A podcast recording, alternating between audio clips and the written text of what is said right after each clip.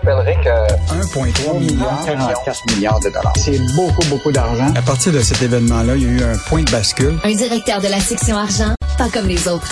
Yves Daou. Là-bas, la neige est brune. Ici, la neige est bleue.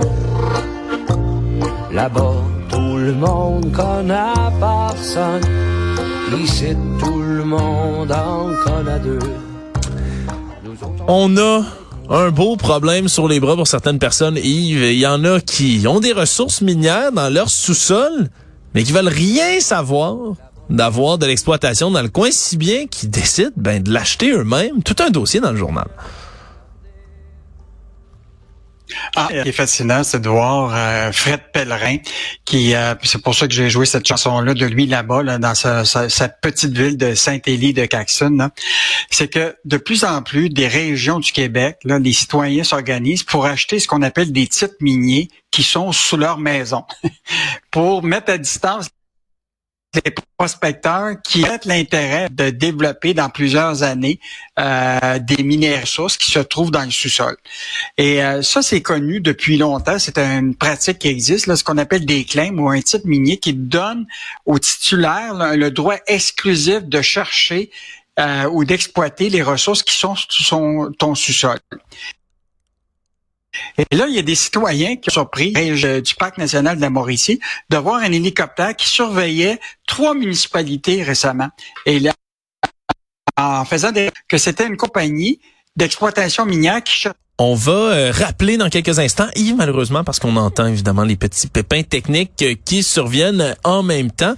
Ouais, c'est spécial quand même, honnêtement. Je suis pas, euh, je suis vraiment pas un grand connaisseur de l'industrie minière, mais j'avoue que si je voulais pas d'une industrie qui vienne forer, creuser dans ma cour pour extraire du minerai, mais ce serait un peu là.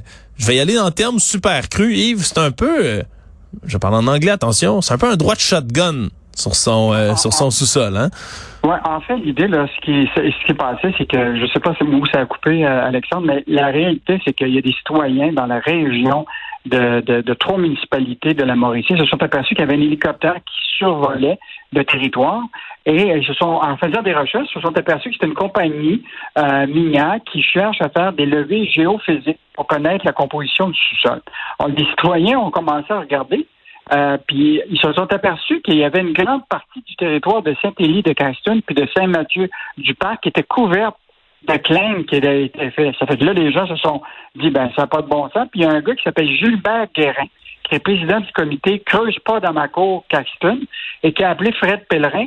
Puis il a dit, écoute, euh, il, y a, il y a pas mal de gens qui veulent avoir des claims sur ton, ton propre terrain. Alors, Fred Pellerin a pris euh, la mesure de, de, de ça et euh, a été chercher des claims pour sous son sol de son terrain.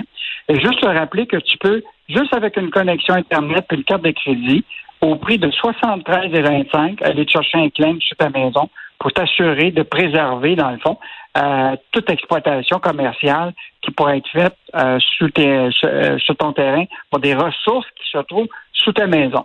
Alors, euh, écoute, c'est un phénomène qui qui est pas nouveau, mais là, de plus en plus, écoute, en Outaouais, des citoyens, là, ils ont déjà fait ça, ils ont poussé des, minières en achetant des titres depuis dix ans. Et euh, ils ont réussi, dans certains cas, à protéger le territoire proche de leur lac. Donc, c'est une mesure qui est, assez un phénomène nouveau parce qu'écoute, il y a eu, euh, tiens-toi bien, quelques 300 000 claims actifs au Québec depuis deux fois plus qu'il y a cinq ans. Donc, il y a vraiment de l'intérêt pour l'exploitation des ressources sous ton sol. Et donc, euh, au printemps dernier, le ministre des Ressources naturelles, euh, euh, Mme Blanchette Vézina, euh, a tenu des consultations sur l'opportunité de resserrer l'encadrement de l'industrie minière puis des claims. Mais le phénomène, tu sais, pas dans ma cour, on en a parlé dans la question de l'éolien, beaucoup de gens qui commencent à s'opposer à, à ces, à ces parcs éoliens qui vont s'installer euh, pas loin de chez toi. Ben là, c'est la même chose pour euh, l'exploitation minière dans plusieurs régions du Québec. Là. En tout cas, dans quatre municipalités de la Mau- Mauricie, là, 53 citoyens ont acheté 165 euh, titres miniers pour se protéger. Euh, donc, euh, quand même une bonne histoire euh, de, dans notre région. Ouais, c'est intéressant. On connaît mal ce, ce genre de mécanisme-là qui existe, mais je suis content de voir qu'il y a des gens qui qui l'utilisent pour préserver un peu là, leur petit bout de terrain. On a, 1er septembre prochain, Yves, une loi qui entre en vigueur, qui encadre, on le rappelle, les règles autour de l'emploi des jeunes. Et là, le problème, c'est que c'est de la main-d'œuvre qui existait pour certains employeurs, qui n'existera plus bientôt. C'est un peu le branle-bas de combat pour gérer ça. Là. Euh, Alexandre, c'est fascinant. Écoute, la pénurie de main-d'œuvre oblige, comme on dit, les employés de 14 ans euh, et plus sont plus présents que jamais sur le marché du travail.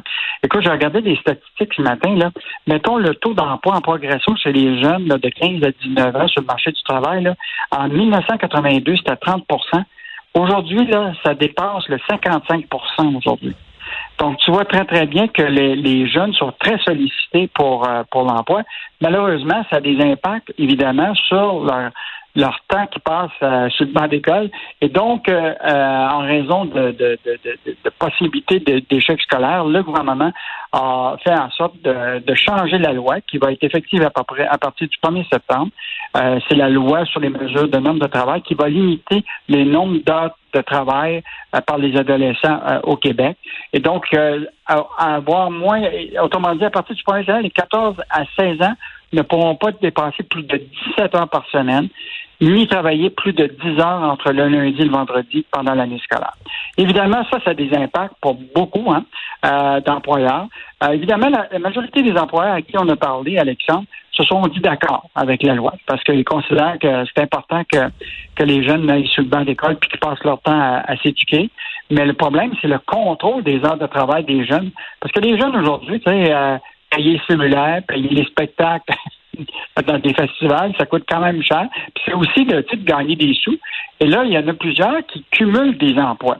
Alors, par exemple, quelqu'un pourrait travailler euh, dans un McDo, il pourrait travailler euh, dans un autre euh, petit succursale de commerce de détail, mais l'employeur premier, il sait peut-être pas qu'il cumule des jobs. Et donc, là, la difficulté, c'est qu'il y a des jeunes qui pourraient facilement dépasser le nombre d'heures requis par, par, euh, par la loi. Donc, euh, nouvelle loi qui commence le 1er septembre. Juste te rappeler que les amendes, pour ceux qui respectent pas euh, cette loi-là, là, écoute, ça peut aller de 600 à 6 000 dollars et en cas de récidive, de 1 200 à 12 000 dollars. Donc, la CNSST, là, qui va appliquer cette nouvelle loi-là, va avoir des inspecteurs. Donc, les employeurs sont un peu sur leur garde. C'est un gros casse-tête pour eux autres, mais ils souhaitent effectivement d'éviter de payer ces amendes-là et ils vont devoir contrôler le nombre d'heures que les gens vont travailler durant la semaine. Oui, on comprend que c'est un casse-tête, mais quelque part aussi, c'est une législation qui était bien importante à implanter.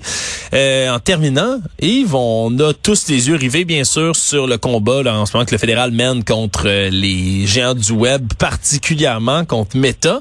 Mais au Québec aussi, une bataille de rangée contre un autre géant, c'est contre Airbnb. En fait, Alexandre, on parle de la nouvelle loi qui s'applique sur les jeunes, mais il y a une nouvelle loi à partir du 1er septembre euh, qui va vraiment être stricte sur les plateformes en ligne d'hébergement à court terme qui va s'appliquer. Donc, la nouvelle loi à 25 obligera les géants de l'hébergement à court terme à vérifier la validité des certificats d'enregistrement. Il faut que tu un numéro qui est sur ton, ton, annonce pour être euh, qui va être approuvé par le gouvernement. Tu as un numéro.